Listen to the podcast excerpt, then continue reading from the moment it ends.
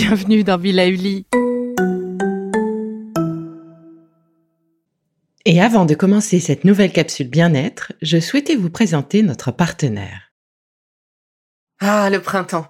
La saison, les fruits reviennent sur nos étals, un vrai bonheur. Et pour profiter de ces fruits toute l'année sans attendre, Materne a inventé les gourdes Pimpot en 1998. C'est fou, j'ai l'impression d'avoir toujours eu ces gourdes avec moi. Et pour profiter partout de ces gourdes fruitées, savoureuses, préférez la version sans sucre ajouté. Le format nomade en fait un compagnon incontournable du goûter de nos enfants, petits et grands. Plutôt indispensable d'ailleurs, quand l'on sait que d'après une enquête du Credoc menée en 2019, 69% des jeunes de 3 à 17 ans ne consomment pas assez de fruits et légumes et ont en revanche un goûter bien trop sucré.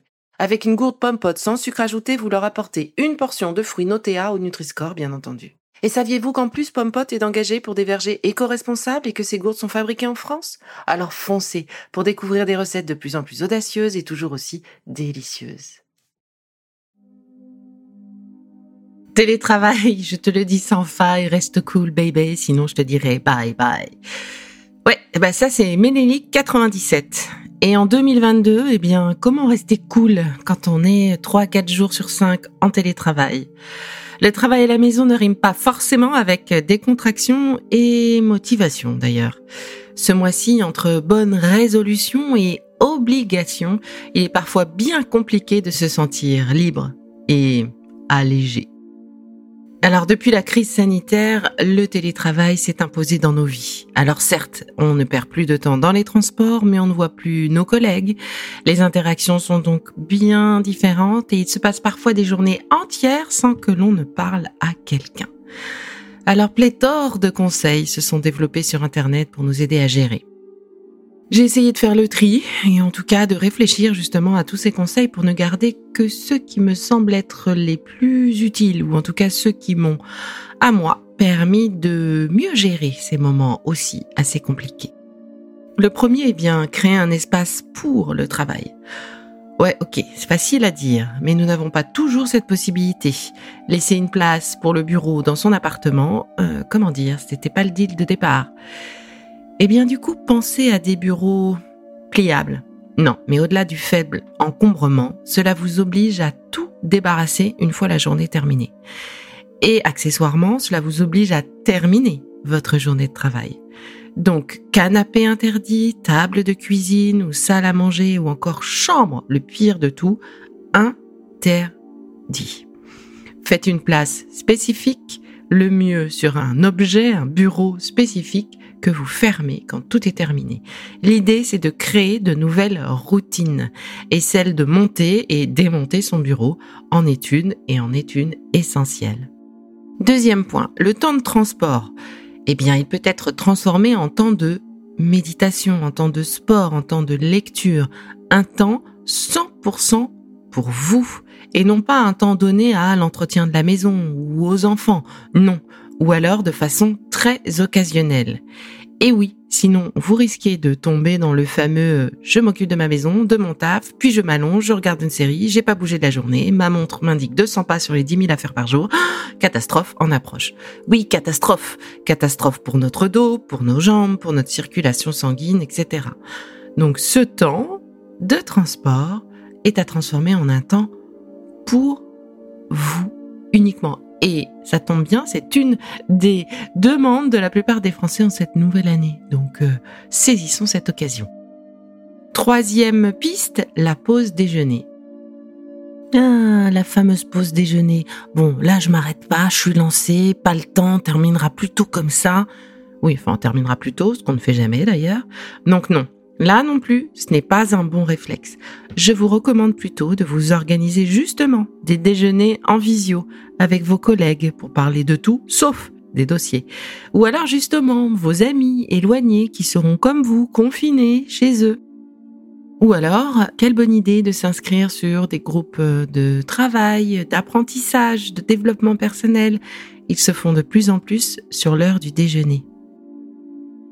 Enfin, pensez toutes les deux heures à vous lever, à faire quelques étirements, aller chercher une tisane, un thé, un café, euh, euh, voilà, histoire de marcher un petit peu, de dérouiller cette position qui est souvent pas la meilleure des positions puisqu'on n'a quand même pas notre matériel euh, chaise, table, bureau forcément à la bonne hauteur. Et puis toutes les heures, pensez à lever la tête de votre écran. Oui, l'idée c'est de permettre à vos yeux de se caler sur une vision plus lointaine, de changer de plan de vision.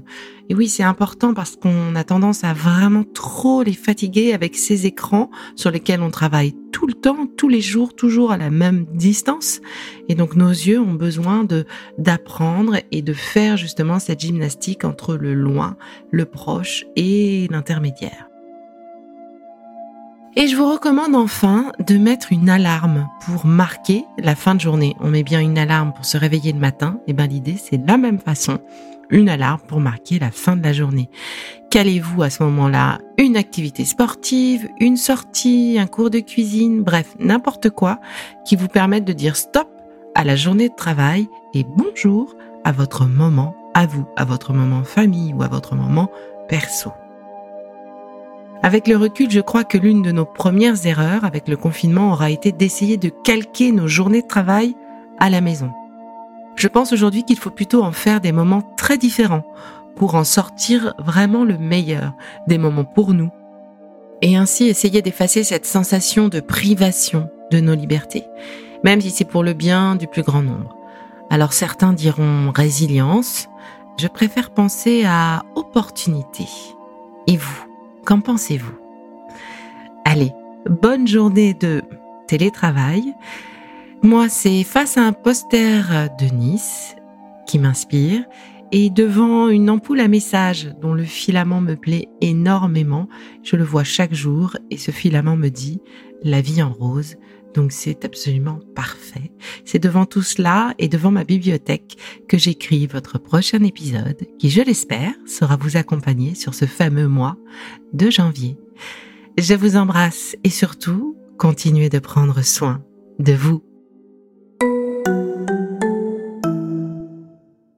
Bon, c'est fini pour aujourd'hui, mais on se retrouve très vite, c'est promis, pour la suite du programme Be Lively. Si ce que j'ai fait vous plaît, continuez de le noter et abonnez-vous pour ne louper aucun de mes futurs programmes. Et entre chaque podcast, vous pouvez aussi me retrouver sur mon compte Instagram, at Life, parce que la vie se vaut d'être vibrante. Et en attendant la prochaine capsule, surtout, continuez de prendre soin de vous, car c'est bon pour tout le monde.